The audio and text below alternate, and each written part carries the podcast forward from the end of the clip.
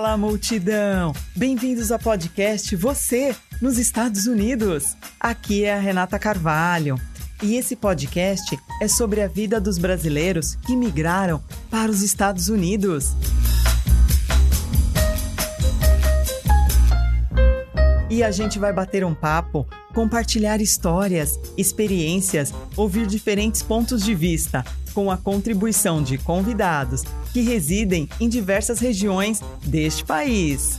E o nosso convidado de hoje é o brasileiro, mineiro de Belo Horizonte, professor e proprietário de uma empresa de limpeza nos Estados Unidos, Fabrício de Moura. Obrigada por sua participação, Fabrício. Imagina, é um prazer, Renato. Obrigado pelo convite. Eu tenho acompanhado o seu trabalho, tá muito bacana, tá lindão. Todas as experiências, os episódios que até agora foram ah, lançados, tá tudo muito, muito interessante. Eu acompanhei cada um deles. Obrigada, Fabrício, pela sua audiência, viu? Eu, eu fico muito feliz com isso. Então vamos começar. Há quanto tempo você mora nos Estados Unidos e em qual região você está?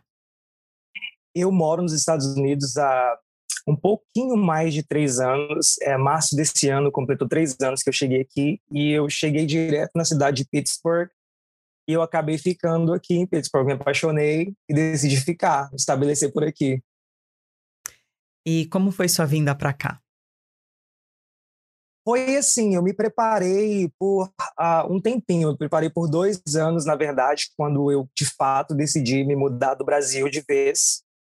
E eu, eu sempre gostei muito da língua inglesa, então eu procurava a, a me cercar de artifícios que me, possibil, me possibilitariam essa conexão com outras pessoas que falassem inglês como língua nativa.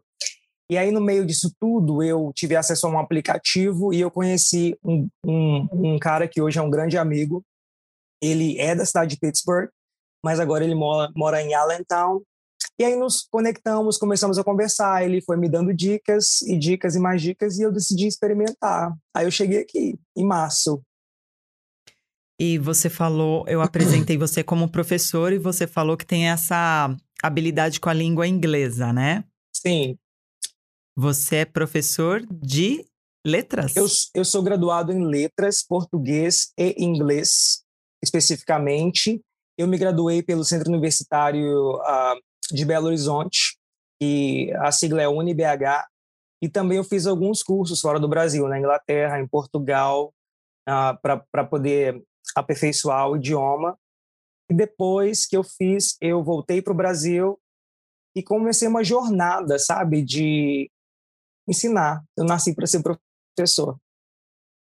Que bacana, Fabrício. É, vir com inglês fluente, que é o que você tem hoje, é, eu acho que é 80% dos problemas resolvidos, não é, Fabrício? Nossa, facilita muito a vida da gente. Mas também é assim, é um desafio, porque eu tive a oportunidade de aprender inglês na Inglaterra, certo? Depois eu voltei para o Brasil, passei no Brasil dois anos. Então eu me cercava de muitas pessoas que pudessem se comunicar comigo em inglês, porque o desafio maior no Brasil é você estar praticando português o tempo todo. Claro que é sua língua nativa, né? Parte da cultura. Mas você chegar aqui nesse país com inglês fluente já faz toda a diferença. Mas, assim, ajuda muito. Eu diria que é 100%, na verdade. É, eu senti isso também. Eu vim com inglês que não era fluente e eu percebi que eu poderia é, ter avançado mais rápido se eu tivesse vindo fluente, isso sem dúvida. E você é proprietário de uma empresa de limpeza e você me falou que está aqui nos Estados Unidos há apenas três anos. Sim. Me conta como que foi é, você se tornar um proprietário de uma empresa em tão pouco tempo estando no e, país? Pois é, então, eu tenho assim, eu tenho uma veia empreendedora muito forte. Eu tive um escritório que eu, com meu otimismo de sempre, assim, eu chamava de escola de inglês no Brasil, que o nome era Focus English School. Então, eu tive uhum. esse escritório por dois anos, eu tive muitos alunos. Então, esse espírito empreendedor, ele em mim é muito forte. Quando eu cheguei aqui, eu vi na limpeza de residências, na faxina mesmo, eu vi uma oportunidade muito bacana, uma forma de ganhar dinheiro e uma forma prática. mas também não posso negar que no início foi um pouquinho difícil, porque eu estava muito habituado ao trabalho muito mais mental, mais ali, intelectual, obrigado, do que o trabalho braçal. Então, eu senti muita falta da sala de aula, muita falta dos livros, mas eu estava também na ilegalidade.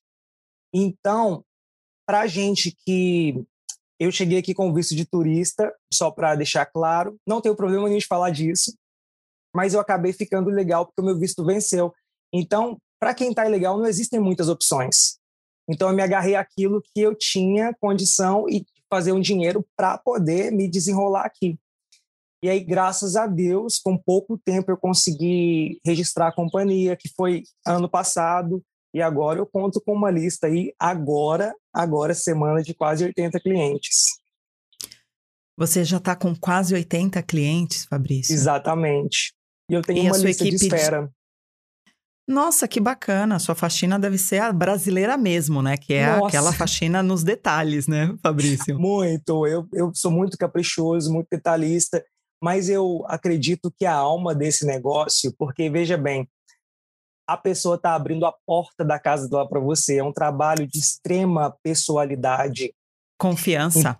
Confiança. Então, você tem que chegar com carisma, você tem que mostrar para o cliente que você se importa, que você vai entregar para ele algo que é vai além da faxina, que você não está ali só para pegar o cheque ou o dinheiro e ir embora. Você tem que chegar lá e mostrar que se importa.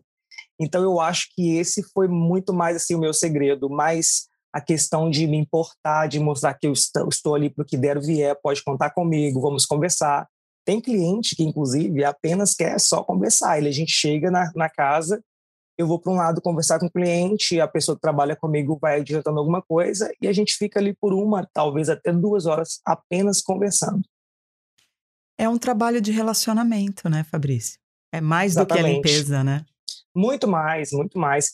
Inclusive, eu, eu, eu, eu vou me atrever a dizer aqui que se uma pessoa que uh, tem assim um, um, pensamento de iniciar um negócio nesse ramo de limpeza de casas, se ela tiver o pensamento de apenas ah, vou limpar, pegar o cheque e ir embora, não vai funcionar, não. Tudo é relacionamento, né, Fabrício? Como Tudo você é, falou tem até. Tem que se relacionar. até uma empresa também, de faxina, desculpa. como você mesmo falou, precisa é, praticar o relacionamento. Precisa, Renata. Eu vou, inclusive, só uh, falar uma coisinha que é muito importante, porque às vezes as pessoas acham que você, para você se relacionar, o idioma vai ser uma parte extremamente importante. Como nós conversamos, o idioma é importante, mas hoje em dia existem ferramentas que dá para você sair pela tangente ali e estabelecer uma comunicação. É só saber usar disso. Quantas pessoas tem na sua equipe trabalhando com você, Fabrício? Eu tenho só uma pessoa trabalhando comigo atualmente e eu estou em busca de mais duas pessoas para trabalhar comigo. E quanto ao pagamento, quanto que é? é você, você paga por, por dia ou você paga por faxina? Quantas casas você faz por dia? E quanto que você paga para a pessoa hoje? Você pode falar Aqui, desses valores? Claro, imagina, claro. Aqui em Pittsburgh, na verdade, esses valores que eu vou te falar são daqui, porque eu, eu já sei que varia de estado para estado. Então, aqui em Pittsburgh, a média para trabalhar na faxina é 600 dólares por semana, que vai dar 120 por dia, e a média de limpeza é de três a quatro casas todos os dias. Vocês conseguem limpar quatro casas por dia? Conseguimos, mas aí no meu caso, no meu caso, eu faço um esforço a mais porque eu, eu, eu penso muito que eu preciso valorizar a pessoa que está comigo, eu preciso trazê-la para perto de mim, então eu pago um pouco a mais. Eu pago 140. Por casa? Por... Não, não, não, por dia. Por... Ah, por dia, desculpa. Yes. Ah, tá. E num papo informal, você comentou que você está tendo dificuldade, mesmo com esse salário que a gente sabe que não é ruim, uhum. você está tendo dificuldade de encontrar pessoas para trabalhar. Por que razão? Sim, é muito difícil encontrar pessoas para trabalhar. Vou te explicar por quê. Porque é um trabalho braçal, é um trabalho muito cansativo. Então, eu acredito que qualquer pessoa pode realizar esse trabalho, mas existe uma fase de adaptação. Então, por exemplo, eu te diria que a fase de adaptação para alguém se acostumar a limpar quatro casas por dia é de pelo menos duas, três semanas. E algumas pessoas simplesmente não vão conseguir passar por essa fase de adaptação, porque é um trabalho muito pesado. Então, as pessoas acabam procurando uma, uma, uma coisa ali que não vai ser a faxina, ou vão procurar ganhar menos e trabalhar menos. Tá. E você já veio direto para a faxina quando você chegou aqui ou você teve uma, um outro trabalho? Is this frozen? É. Pronto, voltou. Uhum. É, eu vou repetir então a pergunta. I will repeat. Tá bom. Você teve um outro trabalho quando você chegou aqui ou você foi direto trabalhar com a com casas, com limpeza de casas? Nossa, quando eu cheguei aqui, eu cheguei aqui com sangue nos olhos, então eu queria fazer dinheiro, eu queria fazer dinheiro de qualquer jeito. Então, eu fui trabalhar para outras companhias como limpeza com limpeza de casa. E depois ah, de alguns meses eu consegui comprar o meu carro e eu comecei a dar aulas particulares de inglês na cidade. Eu tive acho que 12 alunos né, nessa época, que foi em 2018. E depois também comecei a trabalhar como professor de português até para uma instituição excuse me, até para uma instituição chamada Coesa, que é muito bacana, é uma iniciativa da Gisele, não sei se você a conhece e conhece a, o grupo. Eu fui voluntária. Na, na Coesa. Sim, Como jornalista por... da Coesa. Olha que bacana, coincidência. Feliz, feliz coincidência. Eu trabalhei na Coesa por um curto período de tempo, porque tava, eu estava com sangue nos olhos, mas só que eu sou um só. Então, foi extremamente difícil para conciliar o trabalho de limpeza para outras companhias, as aulas particulares que eu dava à noite e a coesa aos sábados. Então, eu estava esgotado. Aí, eu tive que escolher aquilo que ia me dar um pouquinho mais de dinheiro. Então, fiquei com a limpeza. E Fabrício, então você contou que você chegou com visto de turista. Sim. Em um determinado momento, seu visto venceu. Isso. E agora você está um, um cidadão legalizado como que você se tornou esse cidadão legalizado neste, neste período que você estava ilegal? Isso é tão engraçado. Um, eu, olha só, eu cheguei aqui como visto turista, né?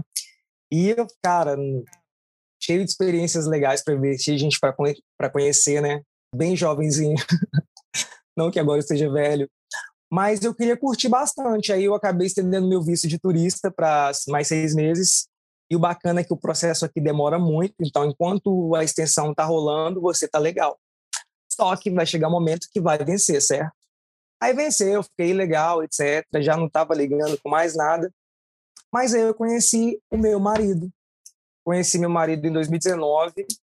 Nós ficamos um pouquinho, mas não deu certo.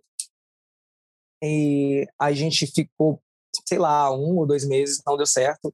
E aí cada um de nós nos separamos e nós entramos em relacionamentos distintos, perdemos contato.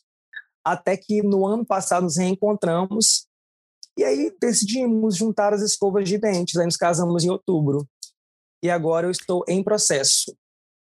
Graças hum. a Deus. É um alívio. E então você hoje está numa união estável com o seu marido, por isso que você começou esse processo de documentação. É reconhecida Hoje, a união estável nos Estados Unidos? Hoje não é Entre é mais pessoas do mesmo sexo? É casamento mesmo, nós somos casados. Ah. Nós somos casados como qualquer outro casal. Casados no papel, legalizado, é tudo é reconhecido. Tem algum tempo que o casamento entre pessoas do mesmo sexo passou a ser reconhecido aqui nos Estados Unidos. Eu não me recordo agora, assim, de cabeça a data, mas tem, é bem recente, é bem recente talvez é uma questão de dois ou três anos. O primeiro país talvez que reconheceu, o primeiro país que reconheceu essa, essa união estável, no digo casamento, foi o, o Brasil. Eu li algo a respeito, é, me corrija se eu estiver errada. O Renata, eu não tenho certeza, Renata, eu não vou saber te falar isso não, não tenho certeza. Acho bom eu não falar porque eu não tenho certeza. Tá. E, e me diz uma coisa, Fabrício. Você, como que você avalia o comportamento dos americanos de modo geral na sociedade com a comunidade gay? Com a, posso, posso chamar assim? Claro, claro. Pode chamar de comunidade gay, mas. Ou LGBT. LGBT, eu acho que LGBT seria até mais justo, porque é muito é interessante essa, essa vivência uh, fazendo parte da comunidade LGBT aqui e no Brasil. Por exemplo, você falou de comunidade gay. Aqui nos Estados Unidos, quando se fala gay, as pessoas vão entender que pode ser uma pessoa que ela é do sexo feminino ou masculino. Já no Brasil, a palavra gay, ela já está um pouco mais ali, ela relacionada ao sexo masculino. Você já percebeu essa diferença? Ah, é verdade. Quando se, refere, quando se referem à mulher, vão falar lésbica, por exemplo. Raramente usam a palavra gay, porque o que acontece, esse fenômeno é um fenômeno que é linguístico, que acontece de acordo com a, as interações sociais. Então, a palavra gay no Brasil está um pouco mais ali para o lado masculino, e aqui nos Estados Unidos já é usada para ambos os sexos. Ah, o que eu quero te dizer sobre ah, ser gay aqui e ser gay no Brasil é tem muitas diferenças, muitas diferenças. Por exemplo, eu me sinto 100% seguro aqui em Pittsburgh, especificamente. 100% seguro. Eu não tenho, por exemplo, ah, para mim, cada pessoa acredita no que quiser, eu acho muito importante a gente tentar estabelecer o respeito à opinião do outro, ao pensamento do outro, contanto que essa opinião e esse, esse pensamento não vá ferir o direito do próximo. Mas eu, por exemplo, gosto de usar saias, eu gosto de misturar os, os visuais. Aqui eu tenho uma liberdade imensa que eu nunca tive coragem de fazer no Brasil. Então, são coisas muito simples e muito sutis aos olhos de algumas pessoas, mas que, para mim, fazem muita diferença. No Brasil, mesmo andando com roupas com calça, bermuda, shorts, etc., eu sofri alguns tipos de agressões verbais, só pelos trejeitos. Então é muito diferente. Aqui eu me sinto mais seguro. É, é, é, complicado, né? Porque em pleno século XXI a gente ainda tem que conversar sobre respeitar a decisão do outro, de escolha do outro, né, Fabrício? E você falou que passou por situações no Brasil que só por estar tá ali, né, não ter provocado uhum. situação nenhuma, já sofrer agressões verbais, né? Verbais, é. Graças a Deus eu nunca sofri agressão física mas cheguei perto. Essa questão de, de a gente a, tentar. Existe uma questão que é muito abrangente, que se chama tradição. Então, a tradição ela provém de um condicionamento que todos nós a gente vai estar inserido. O condicionamento ele é natural ou condicionamentos. Então, isso acontece. Então, as pessoas, nós em geral, quando somos condicionados a certos padrões, nós vamos naturalmente estranhar aquilo que é diferente, que foge ao padrão que nós estamos acostumados.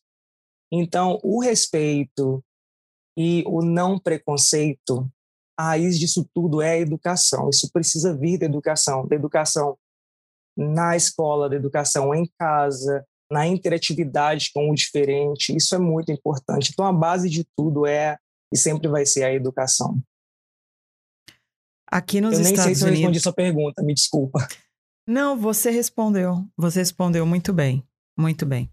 É, só para confirmar, então, aqui nos Estados Unidos, em Pittsburgh, você nunca sofreu nenhuma discriminação? Ô, Renata, nunca. Eu já estive, eu já estive em Daytona Beach, na Flórida. Foi incrível também, da mesma forma, muito à vontade, com minha roupa que eu gosto de usar, de salto, um salto bem grandão. Foi bem bacana. Já estive em Nova York, também com experiência fantástica. Eu acho que as pessoas aqui elas estão um pouquinho mais abertas ao novo e as pessoas não estranham aquilo que foge um pouco ao padrão.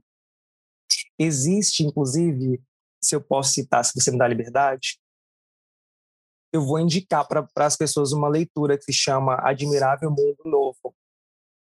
É do Huxley, é um autor britânico. Esse livro fala sobre condicionamento. É muito bacana. E esse, esse, esse livro Por que, que eu estou fazendo essa ponte?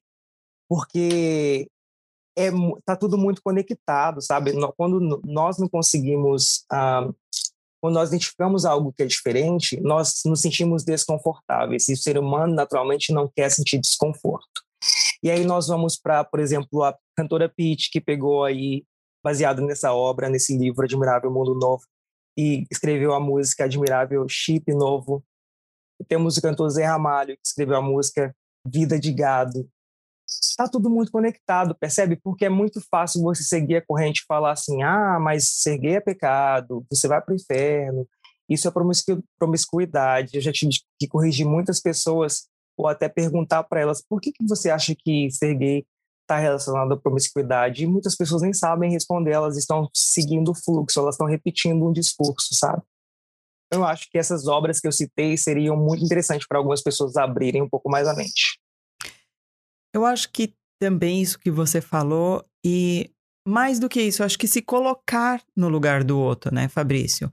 Eu tenho certeza que em um determinado momento da sua vida, você simplesmente não pensou por si só, ai, eu sou, eu vou querer ser gay a partir de hoje e a partir daí eu vou querer ser discriminado ou passar por situações que você sabe que são desconfortáveis. Então, assim, você não não é uma decisão sua, né? As pessoas precisam entender que você está sendo o que você nasceu para ser. É mais forte do que você, porque ninguém acorda e simplesmente fala. É, desculpa o termo, mas ninguém acorda e fala assim: ah, eu vou, hoje, eu vou ser, hoje eu vou ser gay. Ninguém faz isso. Não é, Fabrício? Ou, ou, ou hoje eu vou ser hétero. É, essa, essa colocação é ou perfeita. Hoje eu vou ter, é. é, essa colocação é perfeita, não existe isso. Porque, veja bem, é muito mais fácil ser um homem hétero, ser uma mulher hétero. Exato. Muito mais fácil. Para que, que eu vou querer ser gay, gente? Para que eu vou querer sofrer uma agressão na rua? A gente tem tantos casos. A gente tem o caso da trans travesti Dandara, que foi assassinado no Brasil. Temos o caso do menino de 17 anos, agora me fugiu o nome.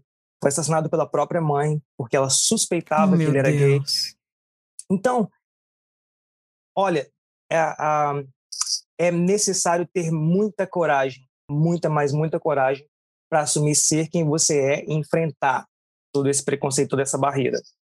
Por isso que eu tiro o chapéu para todas as transexuais, todas as afeminadas, as pessoas trans no geral, homens e mulheres eu também, trans. Eu também. As travestis, porque essas pessoas, elas estão ali na linha de frente tomando porrada para que pessoas como eu, que sou cisgênero, possa me assumir, possa falar abertamente e viver uma vida tranquila, sabe? Essas pessoas eles estão tomando porrada, assim, ah, é, é uma forma de falar, claro, para que eu possa ter uma vida melhor, entendeu? É uma luta constante, todo dia é uma luta constante. Todos nós passamos, é uma luta coletiva, é uma luta coletiva, mas também é uma luta muito individual que afeta muito mais alguns grupos mais seletos, sabe? É, eu concordo. E eu acho que a gente não se assumir, seja de que forma for, até os héteros. Tem muita gente, Fabrício, sofrendo, trabalhando com o que não gosta, fazendo com o que não gosta, porque o, o pai quer ou a família quer, então você não assume o que você quer ser, o que você quer fazer. Tem isso até nos héteros. E é por isso que vem depressão, vem gente doente, vem gente amarga, porque na própria sociedade como um todo, inclusive os héteros, tem um monte de gente não, não se assumindo como profissional, como pessoa, para agradar os outros, para agradar uma sociedade. É uma questão muito complicada, porque, por exemplo, nessa questão de se assumir homossexual ou não, existe um medo muito grande da rejeição, porque, veja bem, eu, por exemplo, eu fui criado uh, num, num, num lar cristão tradicional, certo? Então, o que eu aprendi sobre a homossexualidade foi, desde sempre, rejeição. Então, o meu medo era sempre da rejeição. Eu, eu pensava assim, eu vou ser rejeitado. Tanto que eu saí do armário para os meus pais ano passado, antes de eu casar. Eu saí do armário para meus pais no mês de agosto, me casei em outubro. Seus pais não te aceitavam?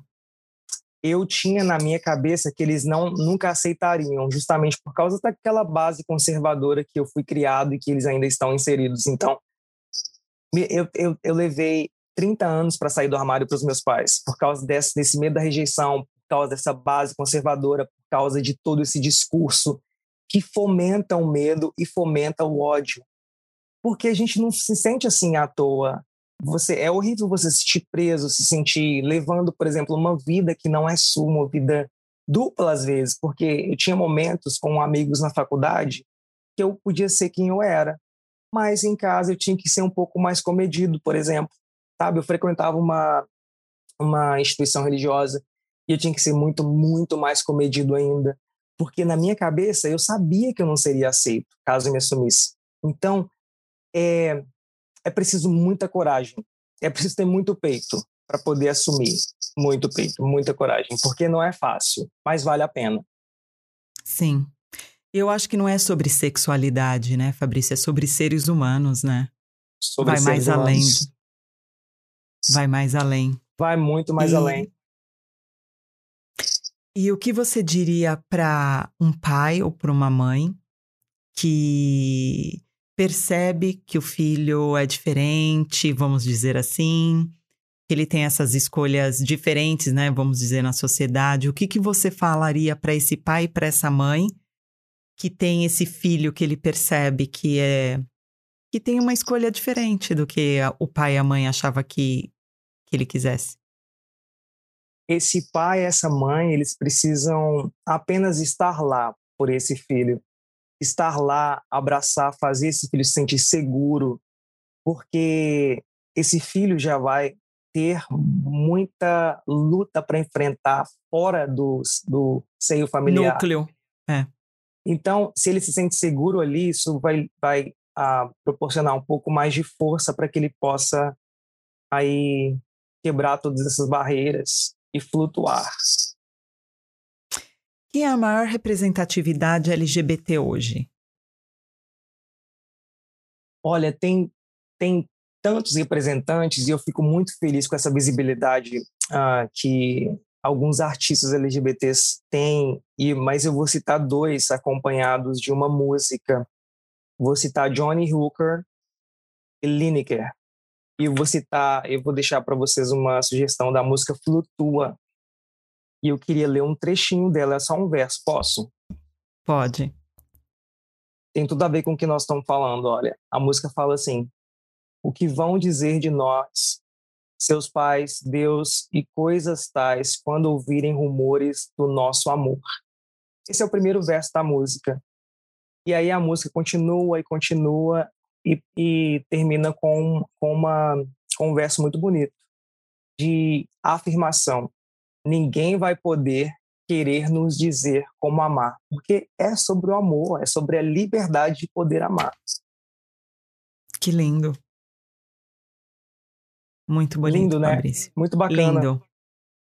Emociona, é muito bonito. Porque é um ser humano. Inteira. É muito bonito, porque é um ser humano tentando ser o que ele nasceu para ser. Ele nasceu para ser. Tá lá, tá no fundo, sabe? Lá, Você já fundo. Na... Tá. Fabrício, é... você nesse, nesse universo LGBT tem. É... Você já namorou, você já se relacionou com mulheres antes ou não? Meu pai, minha imagem, meu Deus. Brincando. oh, desculpa.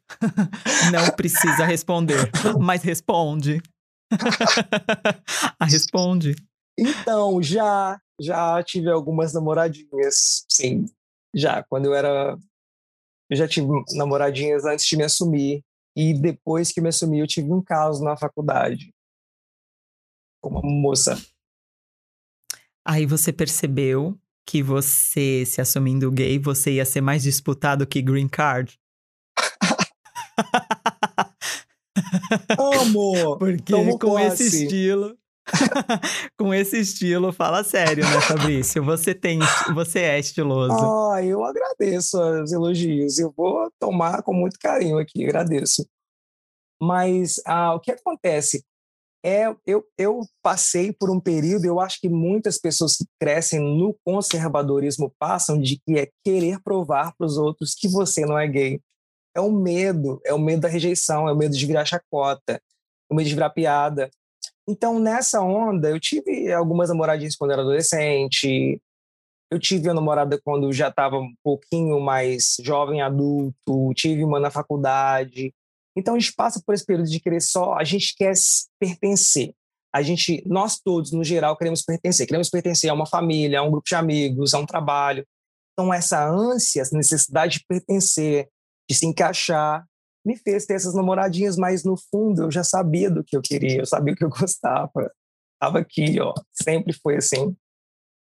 Você e seu marido pretendem adotar criança? Como que funciona a lei de adoção é, nos Estados Unidos? Nós ah, conversamos muito sobre isso, mais por ele do que por mim. Porque ele tem uma questão assim de que tá ficando velho, tem 36 anos, fala, tô ficando velho, tô ficando velho, eu falo, meu filho, sossega, pelo amor de Deus.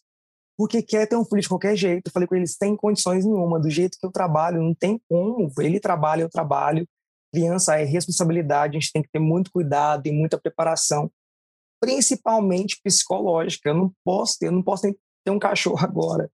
Mas o processo de adoção aqui, uh, eu, eu assim, eu vou falar um pouquinho do que o meu marido me disse, que é um processo longo, que é um processo caro.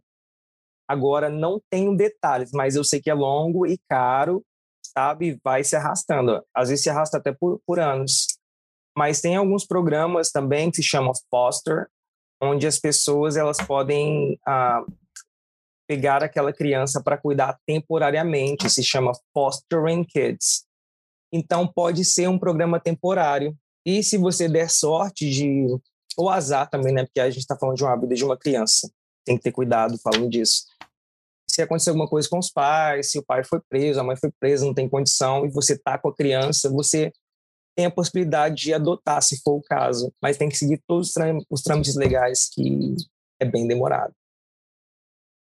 É, e tem, e tem que ser um processo bem minucioso, né, Fabrício? Bem minucioso, sim.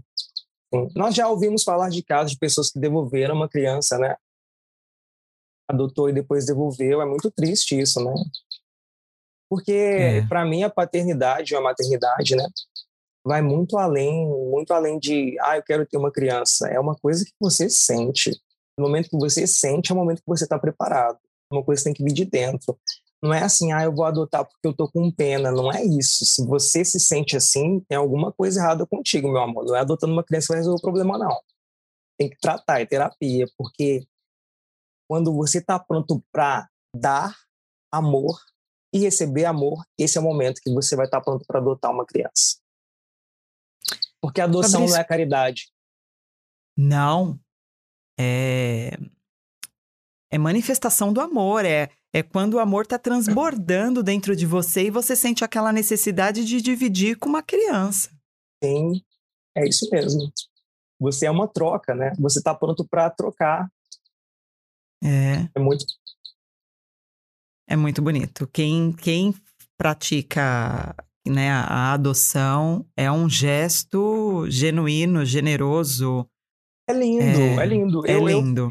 Eu, eu, tenho uma grande amiga, a Joyce, ela tá no Brasil, a gente sempre conversa e eu sempre brinquei assim com ela, já tem anos isso, eu fico brincando, ah, quando eu tiver um filho, o nome dele vai ser Romeu. Romeu, Romeu. Eu amo esse nome.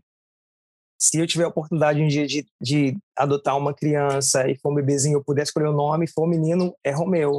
Já está aí registrado toda vez que eu falo com ela, ela toca nesse assunto. Por falar em Romeu, que o nome do seu filho vai se chamar Romeu, é, recentemente perdemos o Paulo Sim. Gustavo, né? Ah, que tem um filhinho também chamado Romeu e Gael. Eu lembrei na hora agora que você falou. E que perda, né, Fabrício? E ele era, eu acho que no Brasil, ele era a maior representatividade LGBT ou estou enganada? O Paulo Gustavo é, assim, era um cara tão discreto nesse sentido. Óbvio que ele fazia parte da luta, que ele deixava isso muito claro. Foi uma perda muito triste, dolorosa para todos nós, né? Porque veja bem, uma pessoa que estava dentro da sua casa, né? Você cria uma intimidade com aqueles personagens, até com o próprio ator.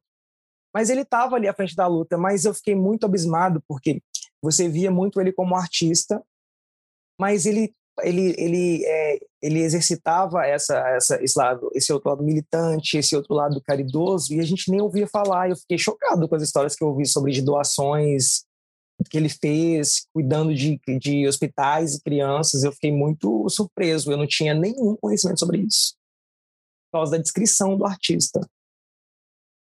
É muito discreto, mesmo neste sentido de, de, de doar tanto, de ser tão generoso, mas eu acho que ele ferveu no sentido de, de, de chamar atenção com os próprios personagens que ele criou, é, de chamar atenção mesmo para o LGBT. Eu acho que ele foi uma representatividade muito forte no Brasil. Sem dúvida. O Paulo Gustavo, ele era o tipo de pessoa, e graças a Deus a arte dele vai ficar perpetuada para sempre, né? vai atravessar gerações. Ele tinha o poder com a arte que ele, que ele apresentava para nós de conectar as pessoas, entendeu? Podia ser assim 50 pessoas totalmente diferentes, podia ser um gay, homofóbico, etc. Ele conseguia reunir essas pessoas todas ali, entendeu? Era muito interessante. Fabrício, e as baladas LGBT? aqui nos Estados Unidos? O que, que você acha que é diferente da do Brasil, assim, pra galera que tá te assistindo, que é, que é esse público cara, aí que vai te assistir? Cara, é muito, muito diferente, porque, assim, eu adoro dançar, adoro me divertir, gosto muito, mas até para dançar o pessoal aqui é muito mais comedido. Então, quando eu cheguei aqui, eu levei um pouquinho de susto, sabe? É, é estranho. E, e não sei, talvez as baladas que eu vou aqui, as pessoas não estão muito acostumadas com essa questão da roupa, etc. Então acaba chamando muita atenção e eu nem gosto de chamar atenção, né? Adoro, no caso. Ai, Fabrício. Não vou negar, eu gosto de atenção, gosto de olhares. Mas olha só que interessante, no Brasil, eu tive experiências péssimas com baladas LGBT. Péssimas, muito ruins, muito ruins, porque é, é, dentro da comunidade LGBT existe preconceito. Existe preconceito com as gays que são afeminadas. Existe preconceito com as, as lésbicas que são um pouco mais masculinizadas. Existem muitos preconceitos. Existe dentro preconceito da própria comunidade? Dentro da própria comunidade. Tem pessoas com uma mente um pouquinho ali fora do lugar, em qualquer lugar, né? em qualquer comunidade vai ter alguém então, nas balas do Brasil, eu me sentia muito mal, muito mal. Porque o que eu queria? Eu, eu tava novinho, cara. Eu tinha 20 anos quando eu comecei pra balada gay. Eu queria sair, eu queria beijar na boca, eu queria conhecer pessoas. E eu não, isso não acontecia comigo. Acontecia, sei lá, talvez uma vez no ano. Não estou mentindo, eu estou sendo muito verdadeiro. Por causa do meu trejeito, por causa da minha cor, existe um padrão LGBT no Brasil que assim a, a, rede social tenta quebrar isso com o discurso de que de empoderamento. E eu acho fantástico esse movimento, mas a realidade é diferente. Tem boates no Brasil que eu não vou citar o nome, que graças a Deus eu não, eu não quero nem passar perto. Cara, é terrível porque você chega lá, tipo assim, pelo amor de Deus, eu não estou falando mal se a pessoa gosta para academia, se a pessoa é branca, eu não estou falando isso. Mas é um padrão, sabe? É branco, maradão, saradão, entendeu? Corpão. Aí quem fica de fora? As gays pretas, as gays gordas, as gays que são afeminadas, as transexuais. Existe um preconceito também, assim, dentro da comunidade, que é muito ruim. E eu fui afetado diretamente por isso, por isso que eu vou falar por mim, sabe? Por ser gay e negro dentro da comunidade LGBT. Agora, aqui, quando eu cheguei aqui, eu já me achava assim, eu me achava decente, sabe? No Brasil eu falava assim, poxa, acho que dá, hein? No Brasil eu pensava assim, eu acho que vai. Me achava decente, mas quando eu cheguei aqui, que eu comecei a perceber essas pessoas me paquerando, flertando, e aqui o flerte é muito gostoso, aqui é muito diferente, as pessoas chegam conversando, chegam até já com uma, como é que chama? Um shot, chega até com um shot, já uma dose de tequila para você, ou já chegou com uma cerveja e tal e começa a conversar, puxar um assunto, é muito gostoso. Você vai ali flertando. Às vezes você não fica com a pessoa nem pela aparência, é pela personalidade, pela, pela, pela beleza da conversa, sabe? É muito gostoso, é muito diferente. E qual foi o maior perrengue ou algo engraçado que você tenha passado aqui? Ai, meu Deus. Olha, eu já passei tanta coisa engraçada aqui, perrengue também. A gente adora ouvir os perrengues, Fabrício. Esse programa realmente é feito para os perrengues, na verdade. Ai, meu Deus. para falarmos dos perrengues. Cara, eu tenho muita situação engraçada, muita situação engraçada, mas eu vou contar uma levinha. Tem uma rodovia aqui que se chama 279 Norte. Tava eu voltando do centro, que eu fui levar uma amiga minha na rodoviária. E eu tava voltando do centro, tinha duas semanas que eu estava aqui, seguindo o GPS, mal observando sinais, 10 horas da noite, eu entrei na contramão. Quando eu digo uma rodovia, imagina uma BR, mas assim, com cinco pistas, sabe? Você sabe. Uhum. Quatro, cinco pistas. Cara, eu entrei ali na contramão e quando eu vi aquele monte de carro vindo, não tinha nem ali um acostamento para jogar o carro. E eu fiquei desesperado, minha amiga também. Aí eu encostei um pouquinho assim onde dava, e os carros passando e buzinando. Falei, meu Deus, vou morrer, acabou. Eu saio daqui, eu cheguei aqui tem duas semanas, hoje eu, eu passei dessa para melhor. Do nada, não sei, do nada, juro por Deus. Só veio um carro da polícia vindo de ré, assim, ó. Uiu. Aí o policial parou do meu lado, falou assim: o que aconteceu? Aí eu dei uma de louco, meu amigo. Foi você deportado aqui. Deu uma de louco, falei assim: eu não sei, eu tô desesperado, pelo amor de Deus, pelo amor de Deus, moço, me salva, tô desesperado, me ajuda. Eu dei uma de louco mesmo. Aí ele desceu do carro, falou assim: não, não, calma, tudo bem, liga o seu alerta, eu vou ligar minha sirene e a gente vai resolver, tá bom? Fica calmo, vai dar tudo certo. Eu, moço, pelo amor de Deus, tô com muito medo, eu não sei o que aconteceu, eu tava fazendo GPS. Comecei a falar igual pobre na chuva, tava fazendo nenhum sentido. Eu queria falar com ele qualquer coisa para ir embora. Inclusive. Ele te entendia? Carteira, entendia. A minha carteira era do Brasil, né? Eu não tinha nenhum conhecimento se podia dirigir com carteira do Brasil, se não podia. Eu estava aqui, tinha duas semanas. Durante um ano, pode. É. Pronto. Mas, com perdão da palavra, minha filha, assim, ó, não passava nem agulha. Aí ele ligou para outras viaturas e chegou mais uma viatura e um carro do reboque. Eu falei, pronto, rebocou o carro, tô aqui perdida porque o carro nem era meu. Mas aí o que aconteceu? O carro do reboque fechou o, a rodovia, eles paravam o trânsito, o policial falou, pode ir embora. Eu falei assim, glória a Deus. É isso aí. Thank you, God. Thank God, sim, porque foi, olha, a vergonha e a minha amiga nunca esquece essa história, ela fala disso toda vez que a gente se encontra. Que vergonha, cara. Ah, mas não é isso que, que como, faz Renata, a vida que mais bonita. Na contramão, num, numa rodovia, numa, numa BR da vida, como que você faz uma coisa dessa? Eu já fiz isso no Brasil. Eu entrei na contramão num pedágio, indo para Minas Gerais, seu estado, porque minha mãe é mineira. E tava, estávamos só nós duas. E não tem aquelas vias de, de pedágio, não tem aqui, vá, aqui tá vindo, o pessoal que tá vindo e a gente que tá sim, indo. Sim. E aí eu, eu entrei na, na via que. na via contramão do pedágio mesmo. Aí eu dei uma ré, entendeu? Então, assim, eu sei, é desesperador. É uma loucura. Meu é Deus, loucura. a polícia não veio atrás de você? Não, porque assim, quando tava vindo, os carros que que estariam vindo não, não tinham se aproximado muito ainda. Então deu tempo de eu dar ré e ir para a via certa do, do pedágio para pagar o pedágio. Mas Ai, é. Que sorte! Ah, é, muita sorte mesmo. Não teve polícia e, e, e observei depois não chegou multa, sabe? Mas é desesperador. É uma coisa assim, são minutos de, de, de terrorismo na cabeça. Não é? Nossa, uhum. é um uhum. terror. Ah, eu já passei tantos casos aqui que eu fosse, eu fosse contar todos. Já bateu no meu carro, já bati o carro na neve, muito, muito caso, Vanessa. Oh, é que é difícil dirigir na neve, né, o Fabrício? Ah, é muito difícil. Inclusive, depois que eu passei por essas situações de acidentes, que foram dois, eu decidi não trabalhar na neve. Então, quando eu já fico de olho no tempo, no inverno, eu vejo que vai ter um, dois inches de neve, eu já falo, vou ficar em casa. Vou nada, boba. Ah, Ô, Fabrício, o que, que você. Não, muito perigoso. Fabrício, o que, que você encontra no Brasil que você não encontra aqui? No Brasil que não encontra aqui? É. Cara, a gente não encontra esse calor humano, sabe? Essa, ei, bom dia, como vai? E aí, Zé da padaria? Essa coisa de, sabe, ali esse contato, a, a festividade, a felicidade. Você não encontra a, a, aqui, que você não encontra, mas encontra no Brasil? Gente bebendo na rua, sai de serviço, para no bar, Vamos beber uma cerveja? Isso não encontra aqui, entendeu? Isso aqui é uma loucura. Amo esse lugar, tá? Não tô falando mal, não, mas essas situações não, do Brasil. Agora vem a pergunta. Falta. Não, também. Agora vem a pergunta: o que, que você encontra aqui nos Estados Unidos que você não encontra no Brasil? Muita segurança, muita segurança e muita liberdade.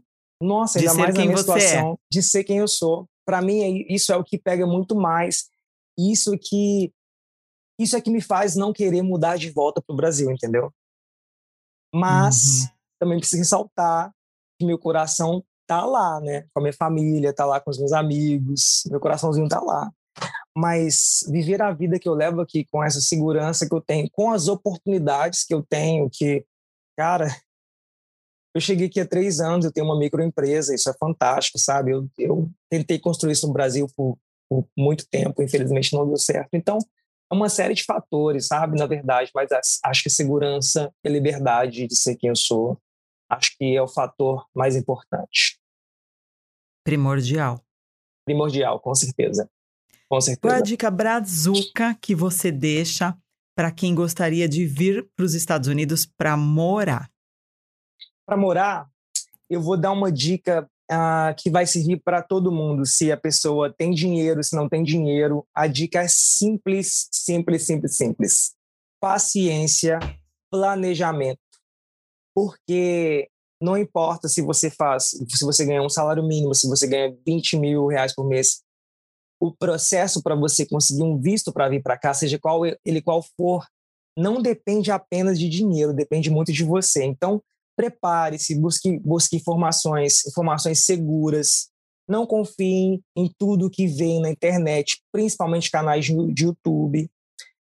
Uma dica super rápida e um exemplo: quando a primeira vez que eu fiz meu intercâmbio, eu fui em várias agências fisicamente. Eu fui lá na agência, em várias agências em Belo Horizonte, várias, várias, várias, várias. Pesquisei tudo que eu tinha que pesquisar eu deixei a internet de lado, eu fui lá para ver, conhecer o processo, saber, estudar como que tudo funcionava. E demorei uns três meses para fechar com uma agência, mas andei muito, busquei muita informação e eu acho que essa é a dica mais importante. Se você for, se quer se preparar, tem que se preparar com pelo menos uns dois anos de antecedência, nada acontece dia para noite, o processo não é fácil, é complicado, tem que ter paciência.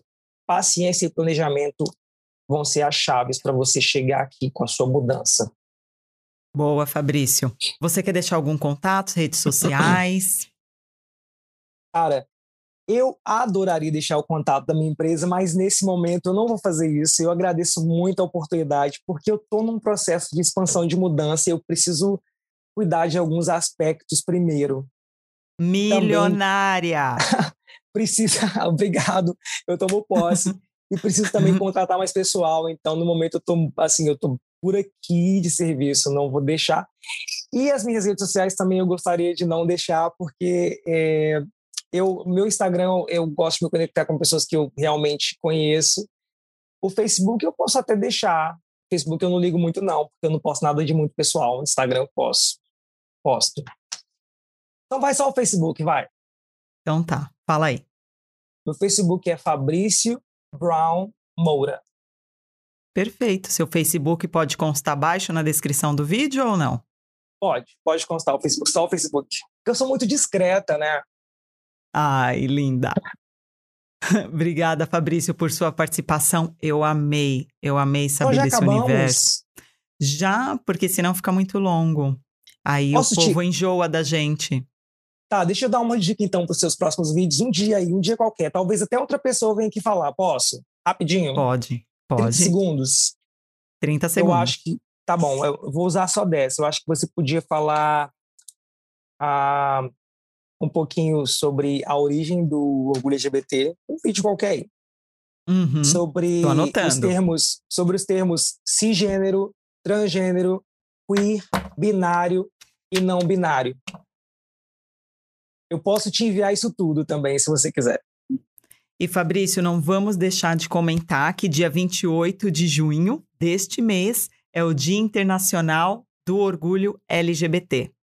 Isso, muito bom, cara, muito feliz. E, cara, fantástico o que você está fazendo. Obrigado pela oportunidade. Um, é assim, é um dia de muita um, representatividade e muita força também, porque surgiu de um confrontamento, né?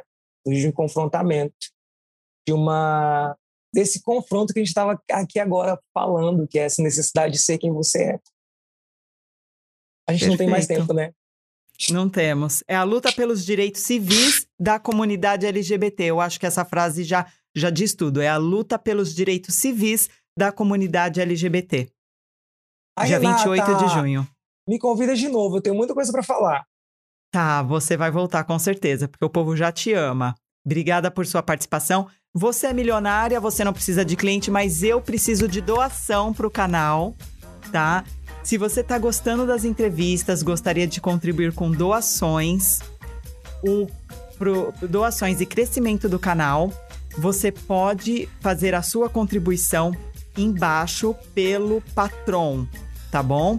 E você também Fantástico. quer. É, tem que contribuir, gente. Eu não tô milionária igual Legal. você. Legal, contribui, Muito gente. Bom. Contribui, esse canal tá contribui. lindo. Contribui. Pro crescimento do canal pra gente trazer mais pessoas. Então, você também que é brasileiro e que mora aqui nos Estados Unidos e gostaria de compartilhar com a gente a sua jornada, me escreva. O e-mail também vai constar aqui embaixo na descrição do vídeo. E tem uma outra coisa: esse programa está na plataforma Spotify para vocês também que querem desfrutar da. É, tô chique. A gente tá chique. Estamos no Spotify também. Tá bom, galera? Então vamos contribuir. Se esse conteúdo também fez sentido para você, gente, compartilhe, por favor, se inscreva no canal. Se inscreva, por favor, porque a gente está com bastante views e com pouca inscrição. Acho que vocês estão esquecendo de inscrever. E dê sua opinião, que é muito importante também para o crescimento do canal e para o YouTube reconhecer que a gente dá, está desenvolvendo um trabalho legal. Dê opinião no canal. Muita gente que assiste, às vezes vem pelo meu WhatsApp e fala que legal, gostei do conteúdo, ou pelo Messenger, ou pelo Facebook. Eu amo receber todas as contribuições de carinho, mas eu preciso, por favor, que vocês também comente na descrição do vídeo, os comentários no vídeo que gostou, ou dê sua opinião, ou, ou fala que não gostou, enfim, que é importante pra gente, tá bom? E até a próxima. Muito obrigada. Até o próximo vídeo.